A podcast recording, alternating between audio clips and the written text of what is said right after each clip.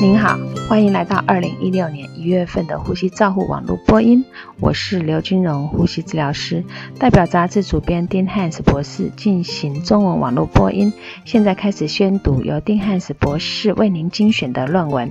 第一篇文摘是由 Ben 等人所进行的单一中心回顾性的世代研究。作者们比较移动式和固定式 ECMO 在肺移植病人的好处，结果发现移动式的 ECMO 可以减少病人的总住院费用的百分之二十二，其中百分之七十三的成本是降低在移植后加护病房的费用，比固定式 ECMO 总住院费用少了百分之十一。Splendid 和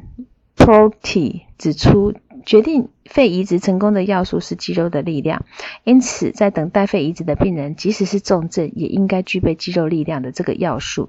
移动式 ECMO 可以提供积极的附件，改变等待期间的风险，以达到最好的结果。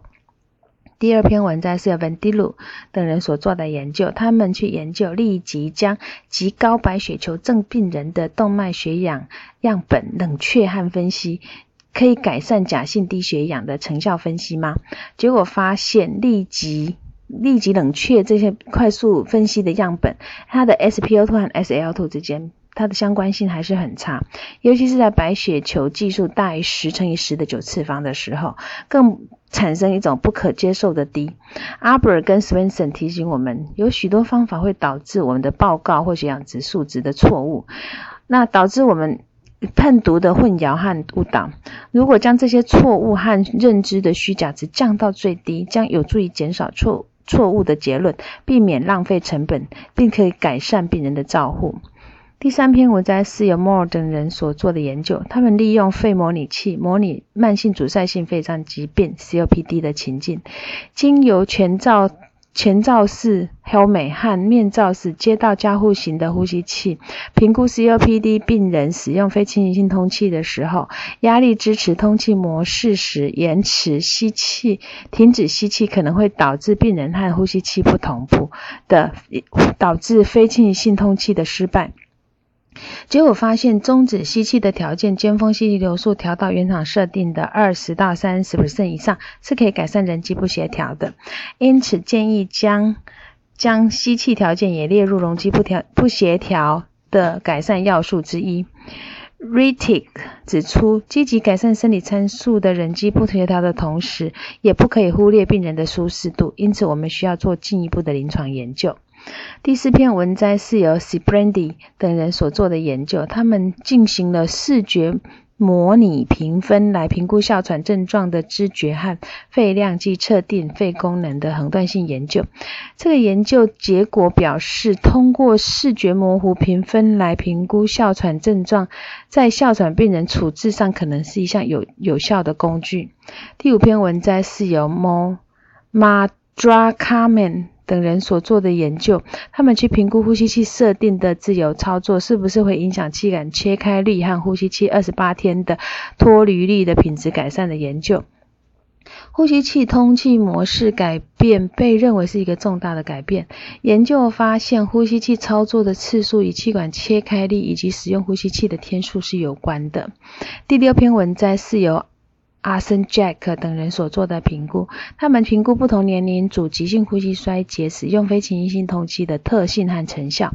拒绝插管病人使用非侵入通气发生多发生在六十五岁上的病人，尤其是心性肺水肿的病人。总体而言，非侵入性的成功率和死亡率在不同年龄组之间是类似的。第七篇文章是由。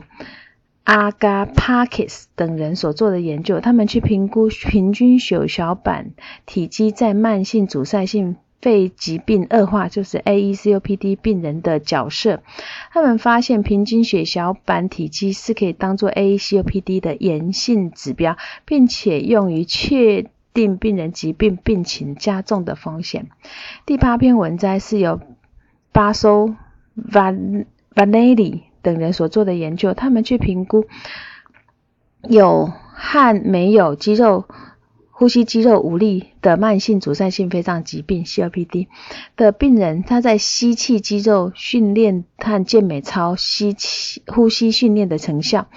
结果发现两种干预措施可以提高身体运动时的耐力，并降低呼吸困难的程度。然而，吸气肌肉训练是更有效的增加吸气肌肉的强度与耐力。在呼吸肌肉无力的病人，在执行吸气肌肉训练后，可以增加吸气肌肉的强度与耐力，但是它无法改善呼吸困难或和亚极量运动能力。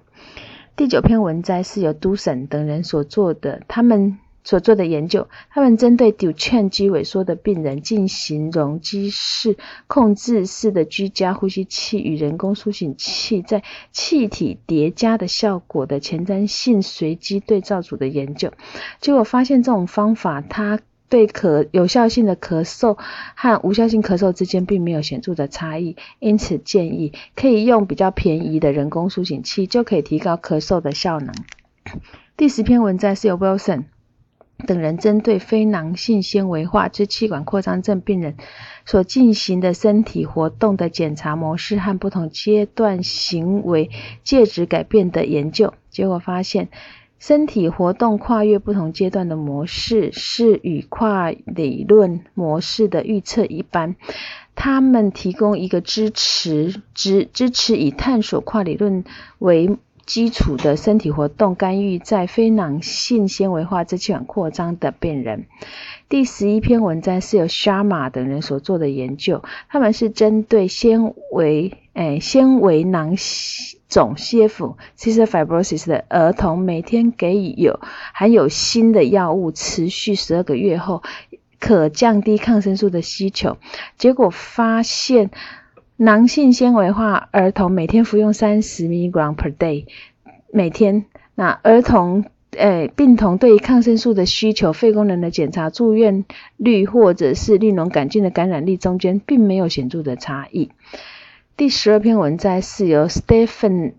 Stephensk 等人所做的研究，他们去评估新生儿加护病房的脉冲式血氧饱和监测仪的警报，经由过滤到床边意义有意义的研究，结果发现。过滤后减少了一些错误的警报，但是由护士来确定饱和度下降的事件的特异性并没有显著的提高。第十三篇问文摘是由穆卡穆卡帕蒂亚等人所做的研究，他们去比较使用呼吸器的婴儿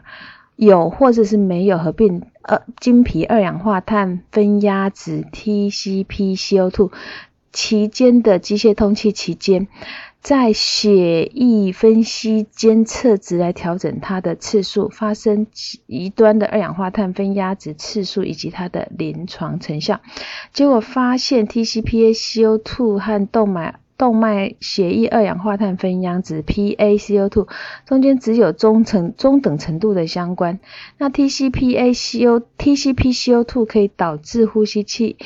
婴儿的血液气体分析测量频率降低，但不会在出院时回算机械通气时间或临床的成效。所以作者认为这个技术对于临床的影响是微乎其微。第十四篇文摘是由 Steliger Steliger 等人所做的研究，他们去评估夜间测量。高碳酸血症病人经皮二氧化碳分压 （TCPCO TCPCO2） 的研究，他们发现 TCPCO2 和脑细管二氧化碳分压 （PCCO2） 之间有很好的一致性，因为呼吸衰竭的病人的二氧化碳分压是变动的，所以作者建议持续经皮二氧化碳分压当做。夜间高碳酸血症的诊断方法可能是个首选。这个月我们除了原创性的研究论文外，我们还出版了笑吼控制、笑吼控制评估的工具的回顾性文摘。以上是二零一六年一月份的呼吸照护期刊中文网络播音，由中国医药大学呼吸治疗学系刘金荣呼吸治疗师的翻译与播音，朱耀成呼吸治疗师的修稿与审稿。如果您想进一步了解原文的内容或过去的议题，请您上美国呼吸照护期刊的网站 www 点 r c j o u r n a l 点 c o m。你也可以借由网络的订阅，自动收到未来网络播音的议题。谢谢您的参与，再见。